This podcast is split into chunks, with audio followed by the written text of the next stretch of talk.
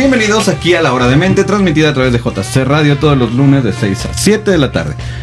Y hoy, hoy es un día, es un día que no todos los días tenemos, un día especial, por así decirlo, porque está con nosotros aquí en vivo y en directo Sarit Camacho. Sarit Camacho es una persona que se ha dedicado por varios años a la terapia del lenguaje y hoy vamos a hablar exclusivamente sobre esto, la terapia del lenguaje. Buen, bienvenida, Sarit. Muchísimas gracias. ¿Cómo te gusta que, que te llamen? Sarit, ¿verdad? Sarit, por favor. Sarit, ok. Sarit, cuéntanos un poquito de ti.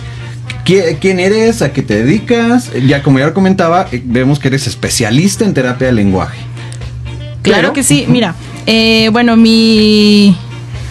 Buenas tardes a todos, buenas noches. Este, soy Sarit Camacho, especialista licenciada en comunicación humana, mejor conocidas como terapeutas del lenguaje. Entonces, este, egresada de la Universidad Tangamanga, de aquí de San Luis, claro, este, a nivel licenciatura. Eh, tengo diplomado en terapia de juego.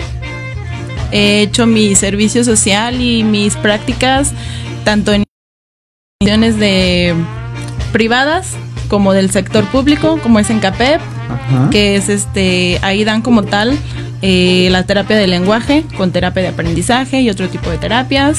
En el colegio Humboldt, Ajá.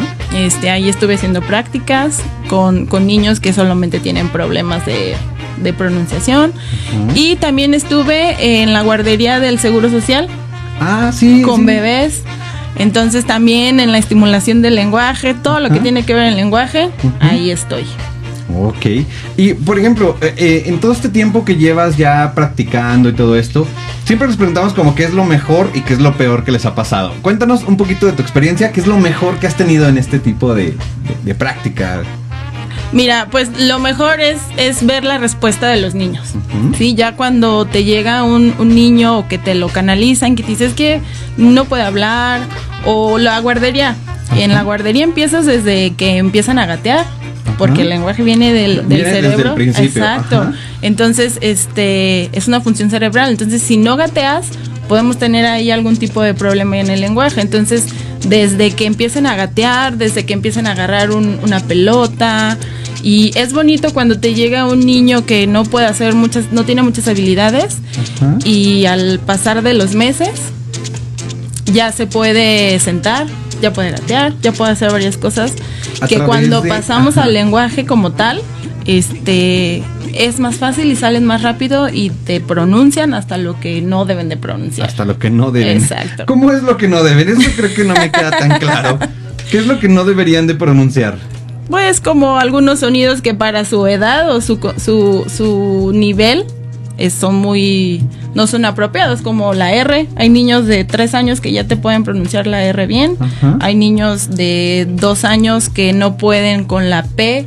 Ah, Entonces, este, vamos del- desde lo más simple a lo más complejo. Ah, Antes de entrar al tema, digo, esto me parece interesante desde qué edad deben de pronunciar la R, porque no todos saben. Pero antes de todo eso, cuéntanos un poquito de ti. ¿Y qué es lo peor que te ha pasado? Lo peor que me ha pasado es que, bueno, llegan niños con algún tipo de condición, es decir, autismo, este, síndrome de Down, que bueno, por su misma condición, este, no tienen lenguaje como tal. Ajá. Y es como un retroceso, ¿no? Les enseñas una cosa, eh, la llegan a decir o la llegan a expresar, porque a veces ellos solo son en cuestión gestual. Ajá. Y pasan dos meses, un mes, a veces dos semanas y ya se les olvidó. Ah, ok.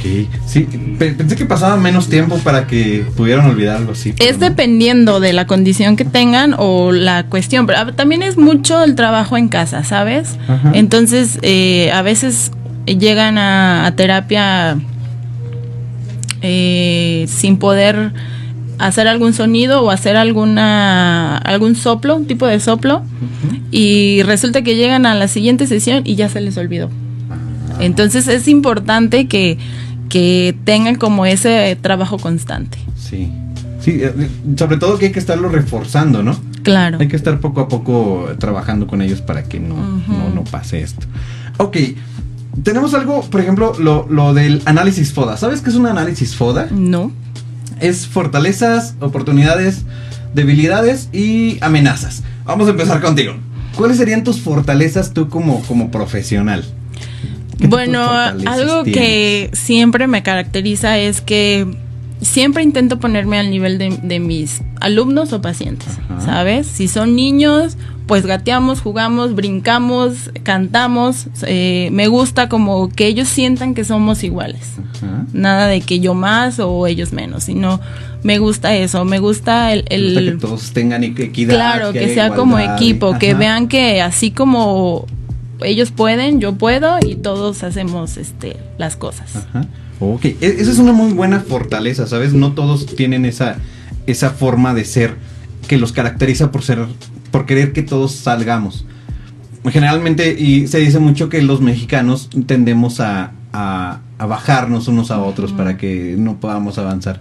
Por eso es, es, raro cuando alguien se encuentra a alguien así como tú, que puede sobre, sobresalir con los demás, haciendo que sobresalgan los demás.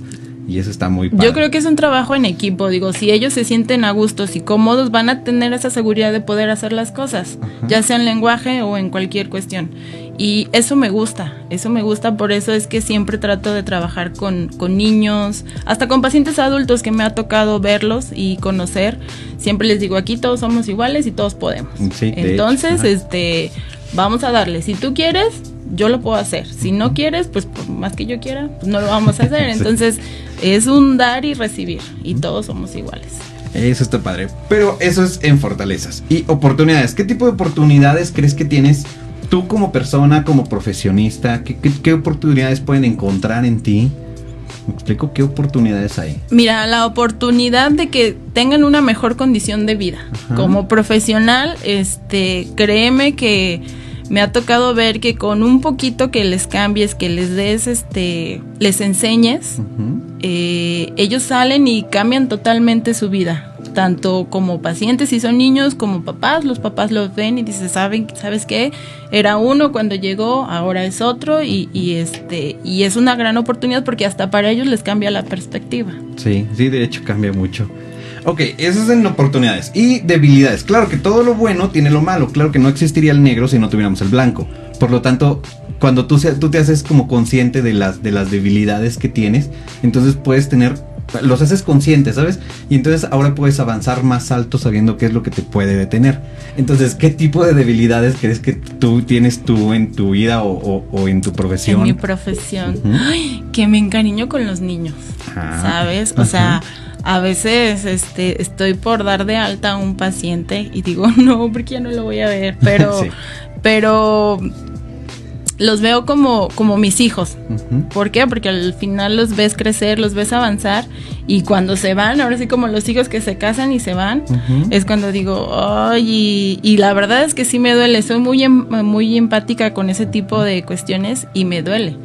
Tanto con, con, mis alumnos, porque en las mañanas soy maestra de educación especial, tanto en las tardes que doy terapia, este, yo llego al, al colegio, a la escuela y la verdad es que son mis hijos, yo llego y los recibo y todo. Y cuando no van, o cuando te digo doy de alta, es como, híjole, me duele mucho soltar, me duele soltarlos.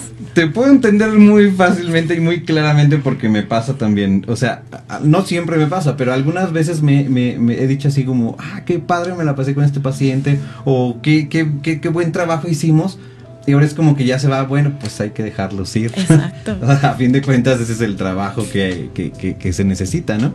El trabajo también creo que de todo terapeuta, sea psicólogo, no sea psicólogo, cualquier tipo de terapia, es que no necesites terapia. Exacto. Es habilitarlos para que salgan adelante. Sí. Ok, estas son debilidades. Y, y amenazas. ¿Qué tipo de amenazas crees que hay hacia la profesión?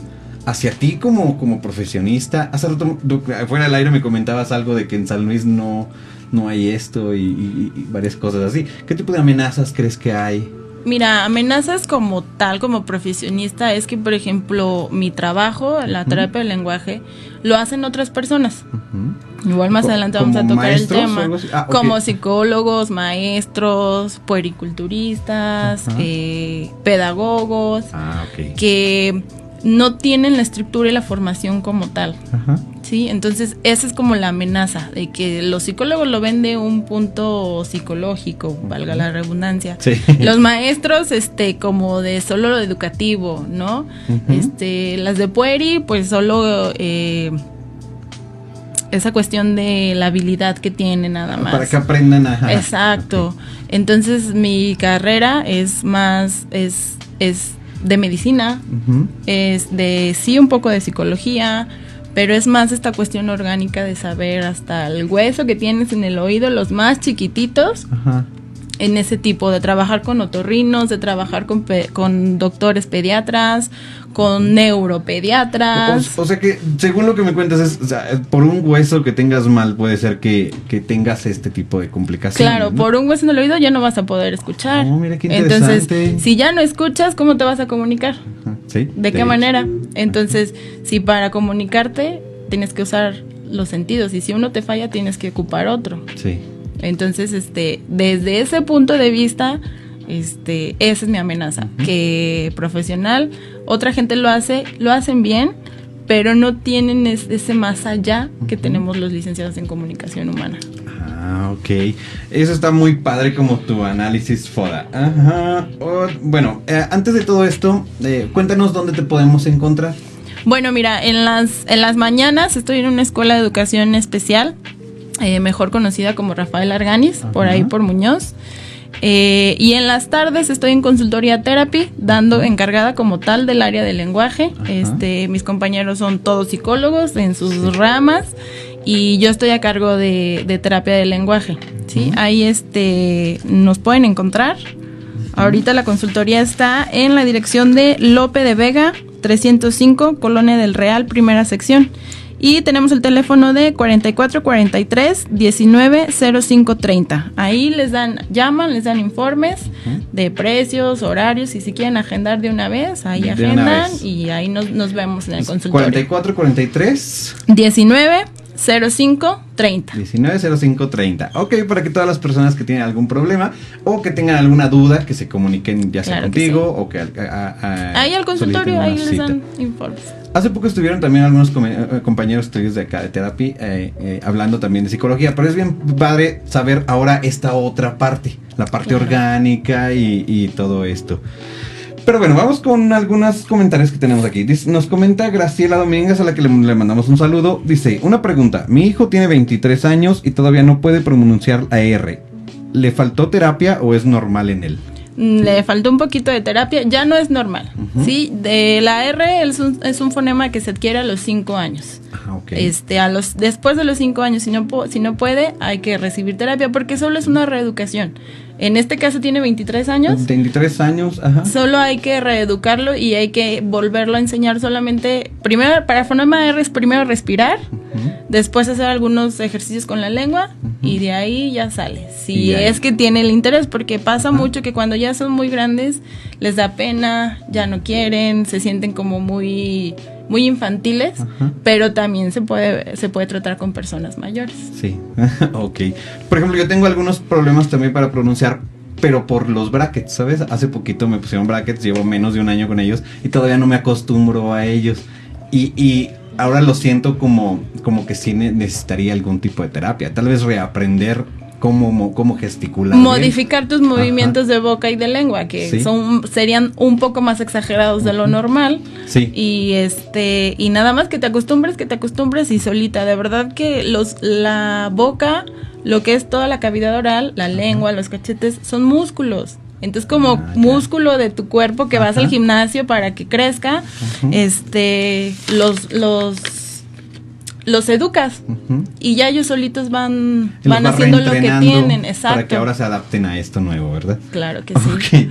Y nos comenta Laura Adriana, dice, mm, saludos, ya sé qué onda con la gente que cambia las letras, oxo por oxo o taxi por tapsi.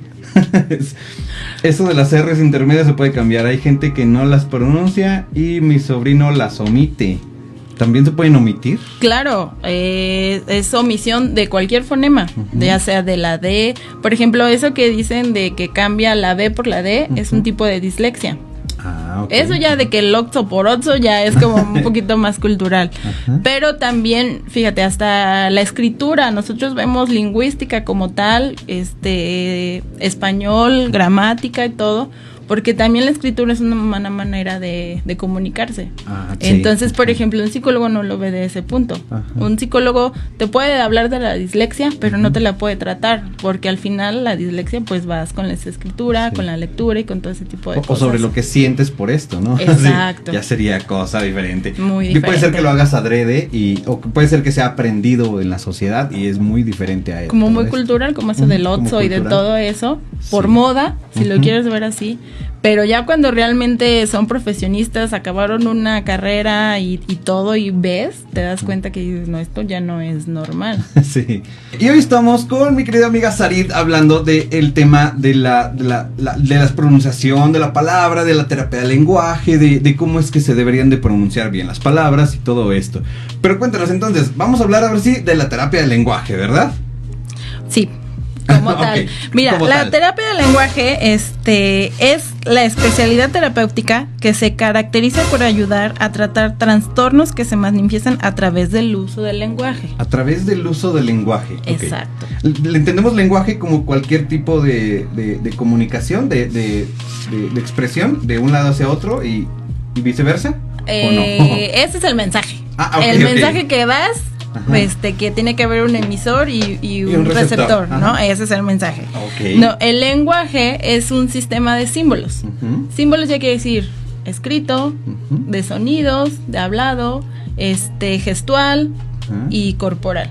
Entonces, el lenguaje, por eso son estos cuatro tipos de lenguajes. Entonces, el lenguaje es un sistema de símbolos para dar a conocer un mensaje. Ajá. Ahora sí poderlo transmitir. Sobre todo que es una parte importante de la comunicación, ¿no? O sea, el, el- yo sabía que el 80% es lenguaje no verbal Exacto. y el 20% es lenguaje sí verbal.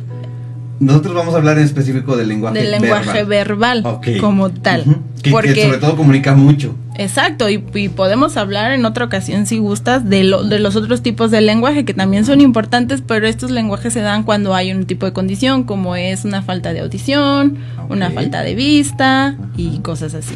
Pero ahora vamos a hablar del, del verbal. Del, del lenguaje verbal, ok. Mira.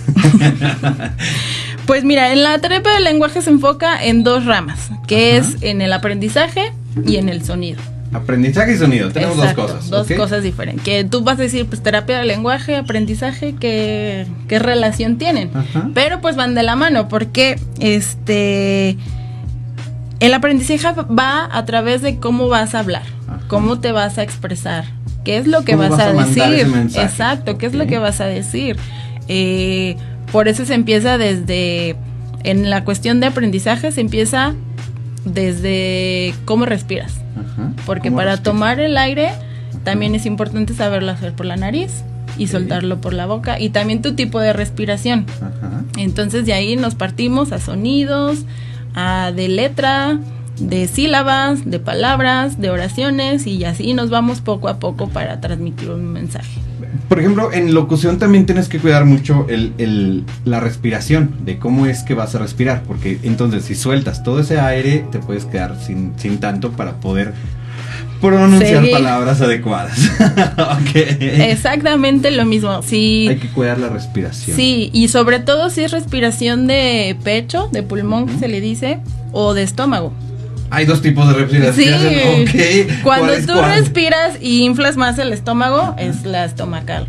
Ajá. Que esta es la que no debes de hacer, es la, la incorrecta. Y la correcta es la de pecho. Cuando ves que alguien respira y que sube mucho el pecho, Aquí. ajá, exacto, esa es la correcta, es la que debes de hacer. ¿Por qué? Ah, Porque tiene, viene una cosa del diafragma que lo tienes que acomodar para que pueda salir. Ahí Ah, también podemos trabajar los tonos Ajá. de voz, Ajá. ¿sabes? De hablar quedito, despacito y todo. Ajá. Agarras aire y hablamos fuerte. Sí, ¿Sabes? cierto, como mayor Entonces- intensidad, ¿no? Exacto. Entonces ahí fíjate todo lo que vemos en la terapia del lenguaje que tú dices, no, pues no, Ajá. no pensé que fuera que, eso. que no es no es tan valorada en, en la sociedad como tal o Sí, sobre todo aquí en San Luis. ¿sabes? Eh, a través de la carrera hemos podido viajar a otros estados. Por ejemplo, tuve la oportunidad de conocer el, el INR, el Instituto, Instituto de Rehabilitación Nacional en la Ciudad de México, que abarca todo tipo de rehabilitación física y está el área de terapia del lenguaje como tal. Sí. Y eh, ahí los, los terapeutas del lenguaje se les llaman doctores lengua. Sea, están considerados como doctores. Ajá. ¿Sí? Entonces, eh, en Querétaro también, en Puebla también, en, en Chihuahua creo que también. Pero, por ejemplo, aquí San Luis Potosí como tal, eh, no los conocen. No saben quién son, no saben para qué sirven, tienen una idea muy equivocada este, Sí, de bueno, lo creo que, es. Creo que necesitaríamos más, más instituciones que se dedicaran especialmente a esto. Digo, por ejemplo, en los CRIT también les ayudan mucho a otro, Ajá. a otro tipo de terapias. Y aquí creo que no ha llegado para acá. No, Pero pa- bueno. para empezar, el CRIT es el del centro Ajá. de Teletón. Aquí tenemos el CRE. Y el Ah, CRE también, también da terapia uno. del lenguaje. Ah, CRE. Es de, de aquí de San Luis, lo Ah, puso. sí hay uno aquí. Ok. No, es diferente. El No, CRE CRIT es, es del, del telotón. Ajá, Ajá. Pero, pero el CRE es. Algo- es este, no recuerdo bien cuál es eh, la- el nombre completo, pero sé que es del gobierno y que te dan rehabilitación. El, aquí como lo ven en San Luis, lo ven más como para personas con algún tipo de discapacidad. Ah, la terapia del lenguaje está relacionada con algún tipo de discapacidad y no es así.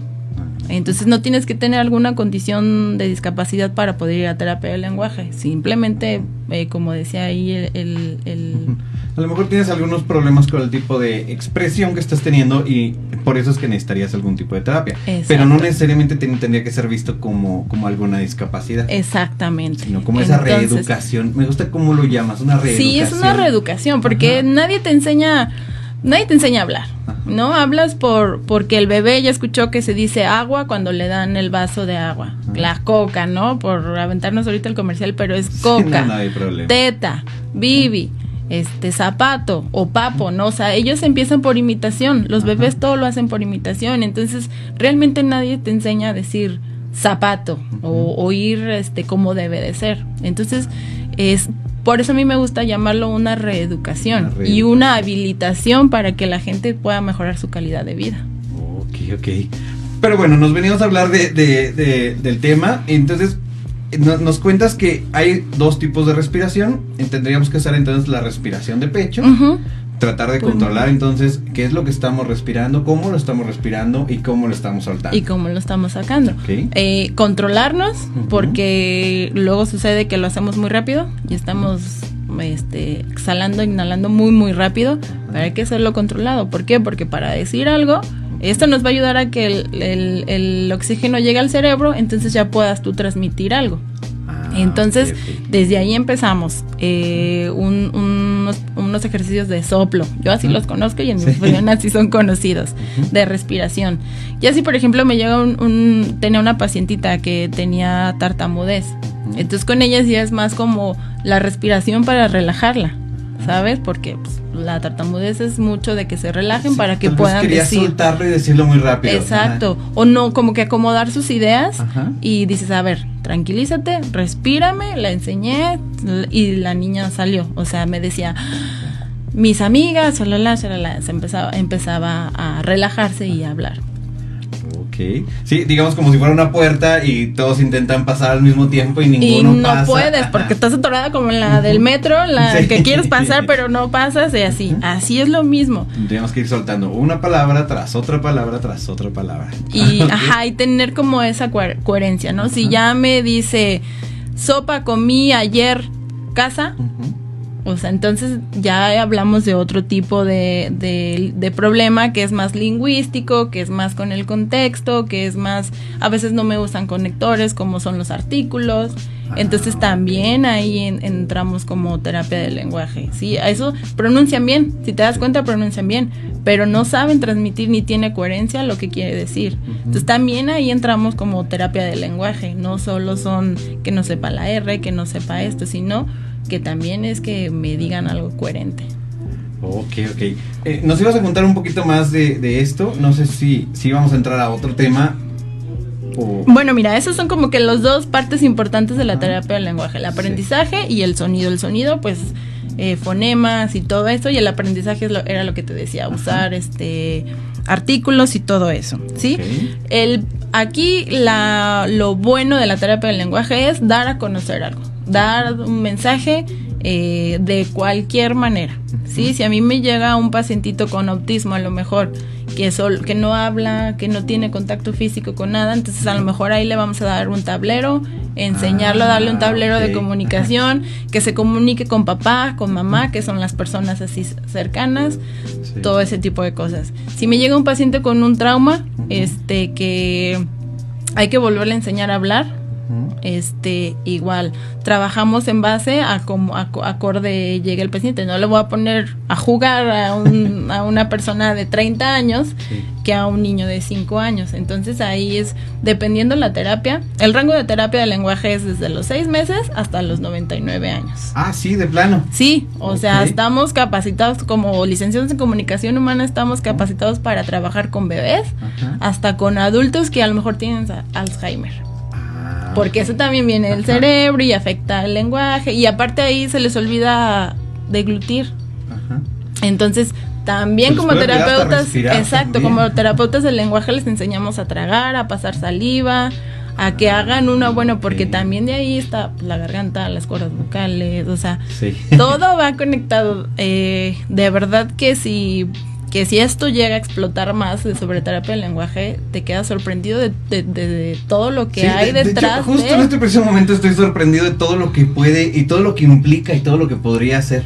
Digo, nunca lo he pensado, por ejemplo, también con el Alzheimer, de cómo pueden empezar a, a- a tragar de diferente manera que les afecta en la forma de hablar. Exacto. Y luego ya después, o, o puede pasar lo mismo, de que intentan decir muchas palabras al mismo tiempo y se traban Y no y, ya no saben qué palabra decir. O simplemente se les olvida, porque pues tú sabes olvida, que ajá. igual podemos ocupar un tablero de comunicación en donde les pones varias cosas y ya si te dan eh, el vasito, entonces quiere decir que tienen sed, ¿no? Y ya pues ya se pueden comunicar de una manera diferente. Y igual los reeducamos y los adaptamos a que tengan una mejor calidad Sí, de eh, vida. Justo eso, es otra, es otra cosa que también me llama la atención. No todo el lenguaje es hablado. O sea, por lo que me estás diciendo, no todo tendría que ser hablado. No. También podríamos eh, expresarnos a través de, de- de palabras. De, Exacto. de, de- no sé, no se me ocurre. Hasta de emociones. Eh, ¿Cómo sería eso? De sensaciones, por ejemplo, también entra dentro de la terapia del lenguaje las sensaciones. El, el hecho de que, por ejemplo, a alguien le guste meter la mano en, en una pasta, Ajá. en el espagueti, y les guste la sensación y tú ves esa, esa respuesta que tienen de que les encanta y todo, Ah, a como si les pasaras, por ejemplo, una lija, Ajá. que luego lo sientes lo Sí. rasposo y, y no, y, y a veces eso lo, lo pueden llegar a, a transmitir con alguna sensación o con alguna emoción que tengan. O sea, si por ejemplo no les gusta la escuela o sienten rechazo a cierta persona, o sea, ves tú que no les gusta, que no lo quieren y dices, no te gusta, no lo, no, Ajá. No puedes y ya ellos te dicen que no o te dicen que sí cuando no tienen lenguaje o se dan a entender de alguna manera. Entonces también los, los sentimientos y las emociones, las sensaciones, las texturas son bien importantes para los pacientes con en terapia de lenguaje. Sí, yo creo que el lenguaje no nada más afecta o, o implica lo que, lo que vayas a querer transmitir, sino también aquello que te hace sentir. Digo, eh, me llega a la cabeza algo de que hace poquito vi un estudio que tenían dos tipos de aguas. A una, a una le habían dicho muchas palabras bonitas, como amor, como cariño, como cosas así. Y a la otra le habían dicho como palabras que se consideran malas, como este maldiciones o cosas así. Y entonces hicieron ya la composición química y se, vi- se vieron que sus átomos estaban acomodados de diferente manera. Y era como raro, porque ¿cómo, cómo podría ser esto? Y entonces de ahí eh, hicieron otra cosa, de que eh, se daban cuenta de que la, entre uno y otro solamente había energía que los conectaba, o sea, no había alguna masa que los conectara uno con el otro.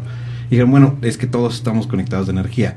Y las palabras, a fin de cuentas, van a cambiar la forma en que piensas y la forma en que piensas va a cambiar la forma en que actúas. Y entonces esto va a ser un nuevo mundo. Entonces, por eso todo esto que me cuentas Claro. me viene como, como muy padre por cómo es que se Por puede ahí dicen que las palabras hieren más que los golpes. Ajá.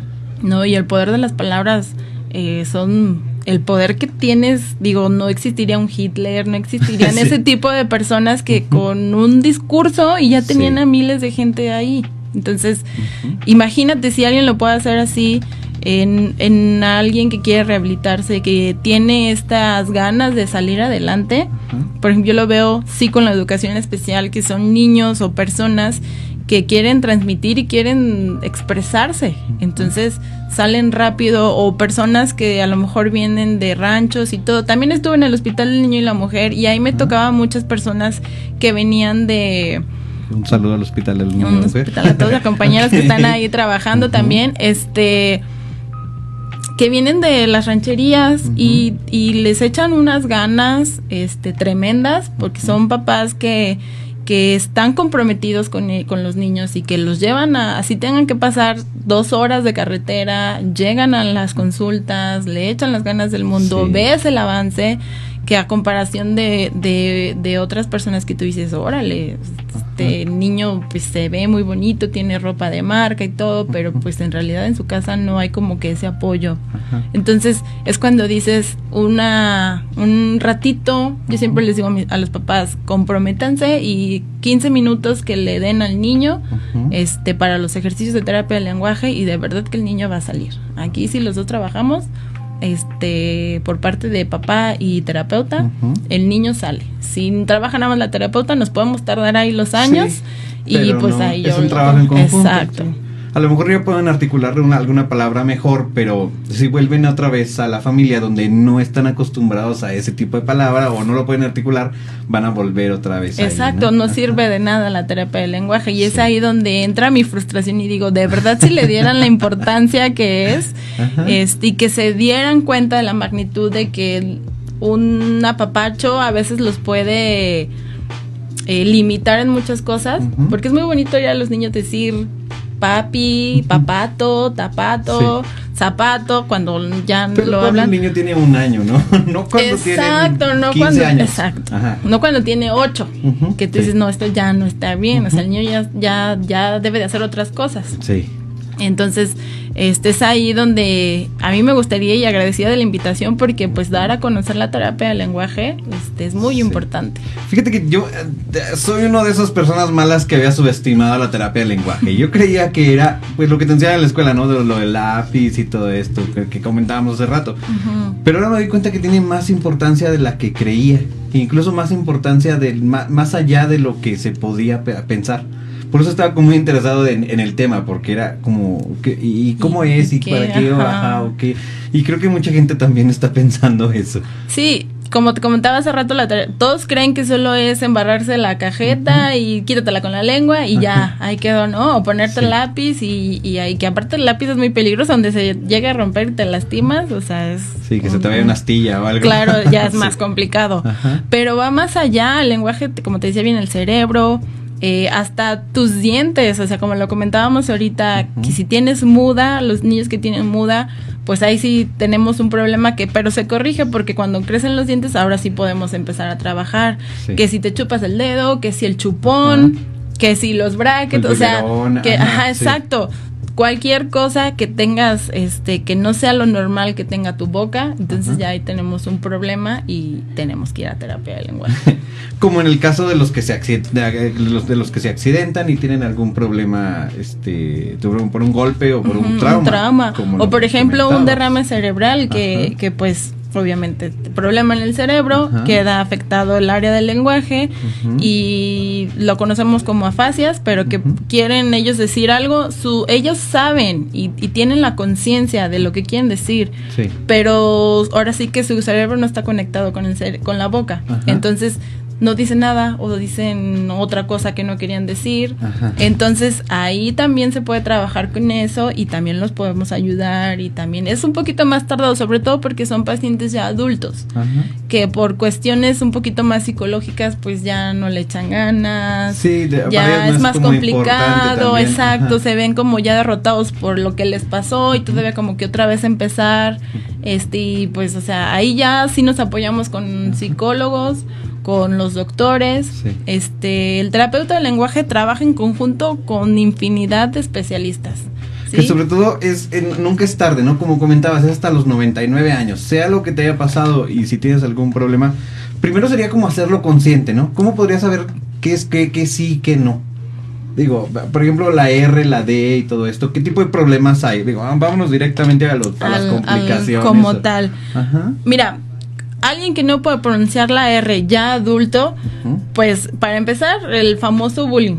¿no? Que ahorita, o sea, cualquier cosa y, y eso puede afectar también en, su estado de ánimo, ¿no? El, el, que ya no quiera expresar, el que ya no quiera hablar, el que no quiera salir, el que no quiera tener, este, como esas convivencias con amigos, a lo mejor los familiares, ¿no? A veces hasta los mismos familiares son los más crueles. Sí. Este, entonces es ahí donde nos apoyamos con psicólogos.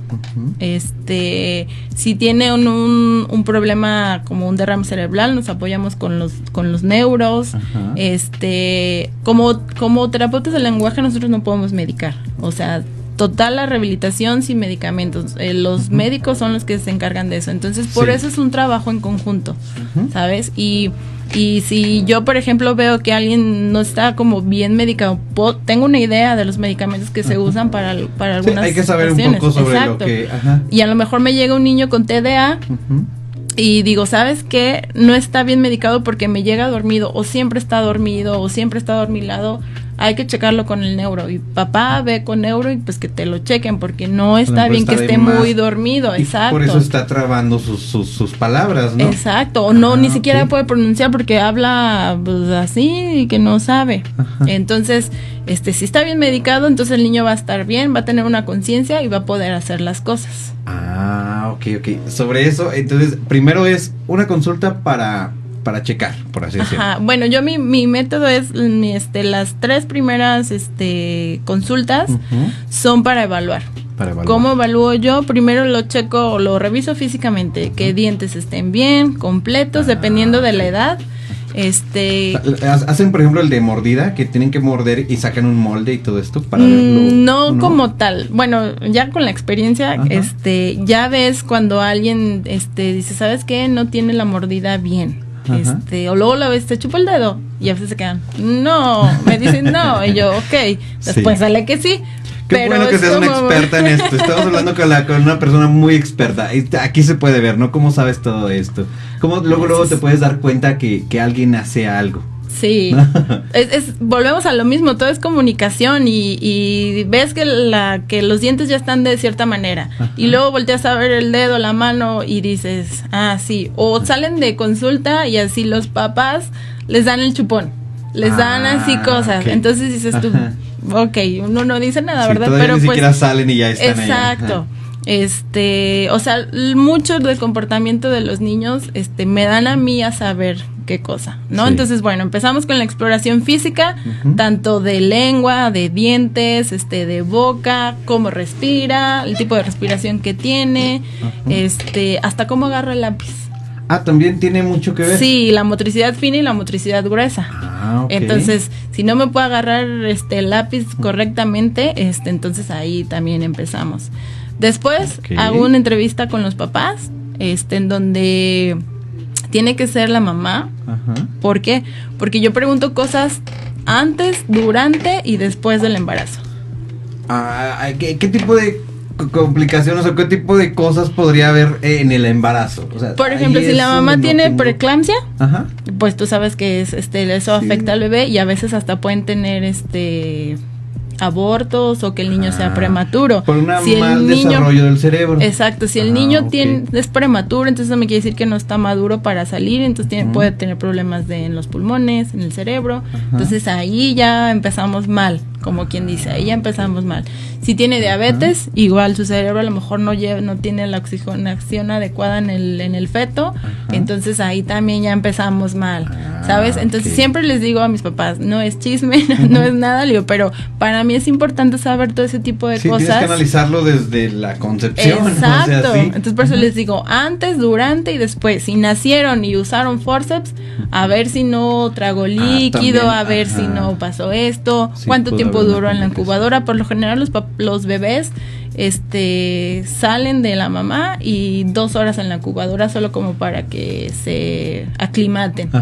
Entonces, si ya me dices que estuvo un día, una semana, cinco horas, toda la noche. señales de alerta que tal Exacto. Entonces me quiere decir que entonces no estaba tan bien cuando salió, entonces tuvo que tomó más tiempo para aclimatarse. Entonces, todo ese tipo de cosas a mí como terapeuta me dejan ver o me empiezan a dar foquitos, ¿no? De que está bien por aquí, por allá no, por aquí sí. Este, después ya cuando nació el bebé. Después, ok, ya, ya tenemos el nacimiento. Ya tenemos el bebé. Ajá. ¿Y luego? Es muy importante y esto sí quiero que quede súper claro. Este, hay dos tipos de tamices Ajá. que les hacen a los recién nacidos. Sí. Uno es el tamiz que va en el talón, En el talón, ajá, sí. que pues ese es de ley, hasta por ley tienes que hacer. Y hay otro que para mí es el más importante como terapeuta, es el tamiz auditivo. El tamiz auditivo desde esos primeros días de nacido, Ajá. este, nos van a dar una alerta si sus, sus oídos están bien. Ah, Entonces es un pequeño aparatito, un chicharito pequeñito del tamaño del oído del bebé. Ajá. Se lo ponen en un lado, mide decibeles, cuánto escucha el niño y si sale correcto, pasamos al otro lado. Si sale correcto, a la primera me quiere decir que pues no hay ningún problema y que el niño va a escuchar bien. ¿Esto lo hacen cuando nacen o, o lo haces tú ya, ya en consulta? No, lo hacen eh, cuando nacen, porque Ah, eso lo hace una audióloga. Ajá. Este, Eso no sabía. Sí, es que sabes que no es muy conocido. Ajá. Siempre yo siempre les pregunto, ¿le hicieron tamiz? Y me dicen, sí, el del talón. Le digo, o ese es un tipo de tamiz, Ah. pero el auditivo. Y ya le digo que ya les explico cómo es. No. Ah. Le digo, sí, sabes que así se lo hicieron. Ajá. Entonces ya este, pues ya de ahí me vas, salió bien, sí. Si sale mal, puede haber una segunda vuelta, porque ahí como es un audífono, te puede captar sonidos este, externos de ahí del mismo del hospital y puede salir negativo. Entonces, Ah, si sale negativo a la primera y en la segunda sale positivo, no ajá. hay problema. Sí. Quiere decir que no, no tenemos ningún problema. Pero si Ok. sale negativo en las dos vueltas, Ujú. o sea, en las dos veces, entonces sí ya hay que llevarlo con un audiólogo, que en el niño de la mujer hay una, una doctora muy buena, este que tienen ahí, ya tiene una cámara especial para medir decibeles, del oído, o sea, es, te digo, es un trabajo en conjunto. Entonces, Sí. si ya me están ahí y ella me puede mandar ahora sí los estudios, Ujú. eso sí los puedo leer y entonces bas- basarme ahí, hasta puede ser candidato a un implante coclear el niño. Ah, ok. Que eso también lo trabajamos en la terapia del lenguaje, el implante coclear, los, los auditivos, o sea, es todo una, una gran variedad que lo, lo Sí, que es- podemos es, hacer. Es, es- es increíble todo lo que tienen, ¿no? O sea, son muchos factores que pueden afectar o no afectar. Eliminando todo esto, que sería como la parte orgánica, te quedaría la parte mental. Sobre la parte mental, ¿qué es qué, o qué tipo de complicaciones hay o qué, qué tipo de problemas podría haber? Una, por ejemplo, nos, nos decía sobre el, el- el- cómo, cómo es que vas aprendiendo palabras. O sea, la, la- la- la cultura o la sociedad te viene enseñando ciertas palabras que se dicen así. Pero realmente tal vez no se dicen así, se dicen de alguna otra de manera. alguna otra Como manera. lo que decíamos del taxi, que, que es taxi, y como lo del Oxxo y todo eso. Este es eh, la- ya la parte como social, mental, como, como en, en todo esto. Pero ¿qué otro tipo de complicaciones tú has visto? ¿O algún otro tipo de problema? Por ejemplo, eh, acabo de conocer a, a una persona que tuvo un derrame cerebral Ajá. y lo atendieron muy tarde, después de seis horas. Ah, ok. Sí, es muchísimo. Es, o sea, es, o sea, una eternidad. Entonces, él tiene la idea. Yo le pregunto, ¿cómo estás? Y me hace así. Ah, ok. Pero si ya le pregunto algo más que él tenga que expresar, no lo hace. Ah, y, y empieza a llorar de frustración. Entonces ahí es cuando dices no es lo mismo porque pues él sabe lo que quiere decir, pero pues su boca no, no está conectada con su cerebro. Sí. Ahí es otro tipo de trabajo muy diferente, ¿sabes? Porque ahí es más lo que conocemos comúnmente como gimnasia cerebral Ajá. que es como colores, juegos, sopa de letras, en Ah, donde él poco a poco empiece otra vez como a conectarlo y muchas veces a mí se me quedó muy grabado ver un video en la carrera en donde una persona igual así no podía hablarlo, pero podía cantar. O sea, las canciones sí se las sí las sabía. Tal vez no era lo que quería comunicar, sino simplemente estaba siguiendo algo, ¿no? Por eso sí podía o no. Mm, No, cantaba. Ah, cantaba, o sea, como tal, eh, una canción, este, X, aparte era en, era en Estados Unidos. Ajá. Entonces, pero él cantaba, las palabras de las canciones las podía decir, Ajá. pero tú le preguntabas, ¿qué hiciste hoy? Y no te sabía decir nada, decía, pero le ponías una canción y él la cantaba. La cantaba y la cantaba bien, ¿no? Aparte. Entonces ahí es cuando tú dices, wow, y te das cuenta de ver el, el poder que tiene el Ajá. cerebro en Sí. una persona. ¿No? Y, y, y eso me, me, llamó mucho la atención y a partir de ahí como que empecé a darle la importancia al cerebro y a, a ver, este, qué es lo que pasa. ¿Qué es lo que pasa o no pasa? Exacto. Sí. ¿Por qué no están bien conectadas las neuronas, la mielina? Hay muchas enfermedades que vienen de ahí. Y tú dices, órale, por una cosita tan chiquita sí. se puede llegar a perder mucho. Uh -huh. Hace poquito estaba viendo que, que alguno, había un debate muy importante en internet que decían que la música fue el primer, la, la primera forma de lenguaje de las personas. A través de, de, de esos sonidos empezaron a comunicarse y, y, sobre eso empezaron ya ahora sí a formular algún idioma y después ya sé cómo se fueron articulando los idiomas después. Eso me parecía muy interesante. Pero, como nos quedan, ¿qué? ¿Tres minutos? me gustaría que como conclusiones generales nos pudieras decir algunas como como, como ejercicios o algo que pudieran hacer en su casa de forma fácil antes de que pudieran acudir contigo o algo así, como para ir mejorando y ir culturizando a, toda la, a todas las personas en este tipo de, de, de tema, ¿no? De, de, lenguaje. Bueno, como primer punto y el más importante es la respiración. O sea, siempre, siempre, siempre, siempre tener la respiración eh, tomar aire por la nariz, uh -huh. soltarlo por la boca y hacerlo por los pulmones, Ajá. siempre. Respiración de pecho, como lo mencionabas. Exacto, Ajá. respiración de pecho. La estomacal, de verdad que tenemos que hacer un gran trabajo porque, Ajá. sobre todo si ya estamos grandes, cuesta más trabajo este tener como que esa conciencia. Okay. Sí. Después, este, ahora sí que vamos dependiendo de del problema que veamos, como lo decía aquí, que no podía pronunciar la R. Este Fíjate, para pronunciar la R después de los, de los ejercicios de, de respiración, uh -huh. empezamos con el fonema L. Okay. Y luego con el P. Y luego con el, el D. ¿El L es más fácil que el D, por sí. ejemplo? Ah, okay. Sí, el L, lo que es L, P, M y D Ajá. son los más fáciles. Okay. Son, si te fijas, los niños, ¿cuáles son sus primeras uno? palabras? Mamá, papá, y lo que tenga que ver con L, Ajá. Lalo, o sea, si te das cuenta en un desarrollo o crecimiento normal de un niño, este, son las más fáciles. Okay. Después seguimos con la G, que son como ya las G. más difíciles. Si te fijas cuando dices, cuando pronunciamos la palabra, la letra G, eh, ¿qué ocupas más? Si lo haces conscientemente. No sé qué la sería la, ajá, sí, sería como la parte, es que la lengua también tiene alguna alguna forma que hacer, ¿no? Para poder formar esto. Si no te das lengua, yo creo se que queda no quieta. se. G, Ajá. se queda quieta, G. no hace nada y lo sacas de acá de la garganta.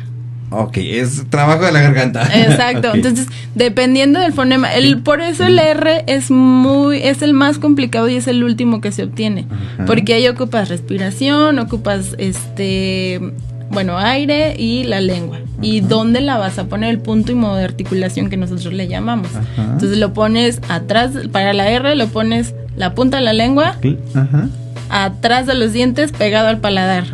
Agarras aire para que vibre. Exacto. okay. ¿Ves? Entonces, sí. eso lo podemos hacer igual a los, los, estos, ¿cómo se llama? El de R con R cigarro, se me fue sí. la palabra. No sé cómo Trabalenguas. Se ah, los okay, trabalenguas. Okay, como trabalenguas. Este, okay. son buenísimos para una agilidad de la lengua. O sea que deberíamos de hacer más trabalenguas. Trabalenguas, leer en voz alta. A los que les gusta cantar, hace rato que me mencionaste la música, hay un método que se llama McCarthy. Okay. McCarthy ocupa la música y ocupa, este, trabaja movimientos y lenguaje. Ok.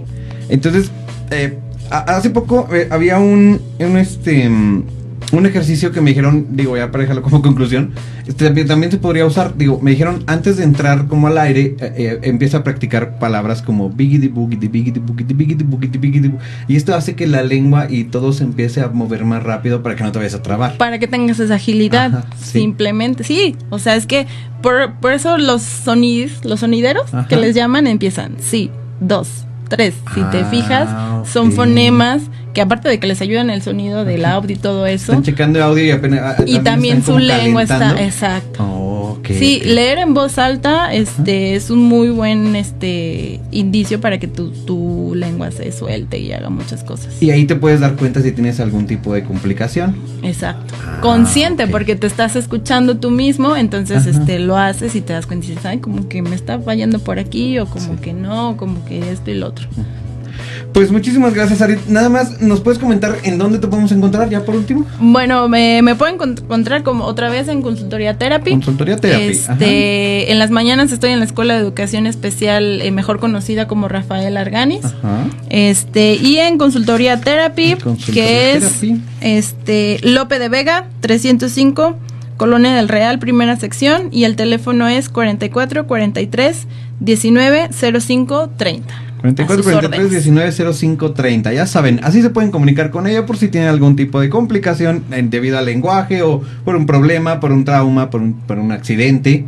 O ya pronunciar bien la R. Pronunciar, o tal vez como practicar si quieren como cantar mejor. Exacto. Lenguaje de señas, braille. No hablamos de eso, pero también estamos capacitados para hacer eso. Sí, de hecho, nos comentan aquí que estuvo muy padre. Esperamos la segunda parte. Sí, creo que podríamos hablar de muchas cosas aquí. ¿eh? Cuando gusten, aquí. Encantado. Sería cosa de programarlo.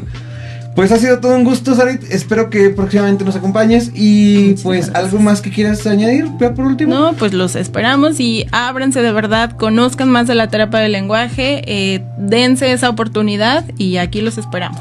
Muchísimas gracias. Gracias. Y así nos despedimos. Que tengan una feliz vida. Nos vemos. Adiós.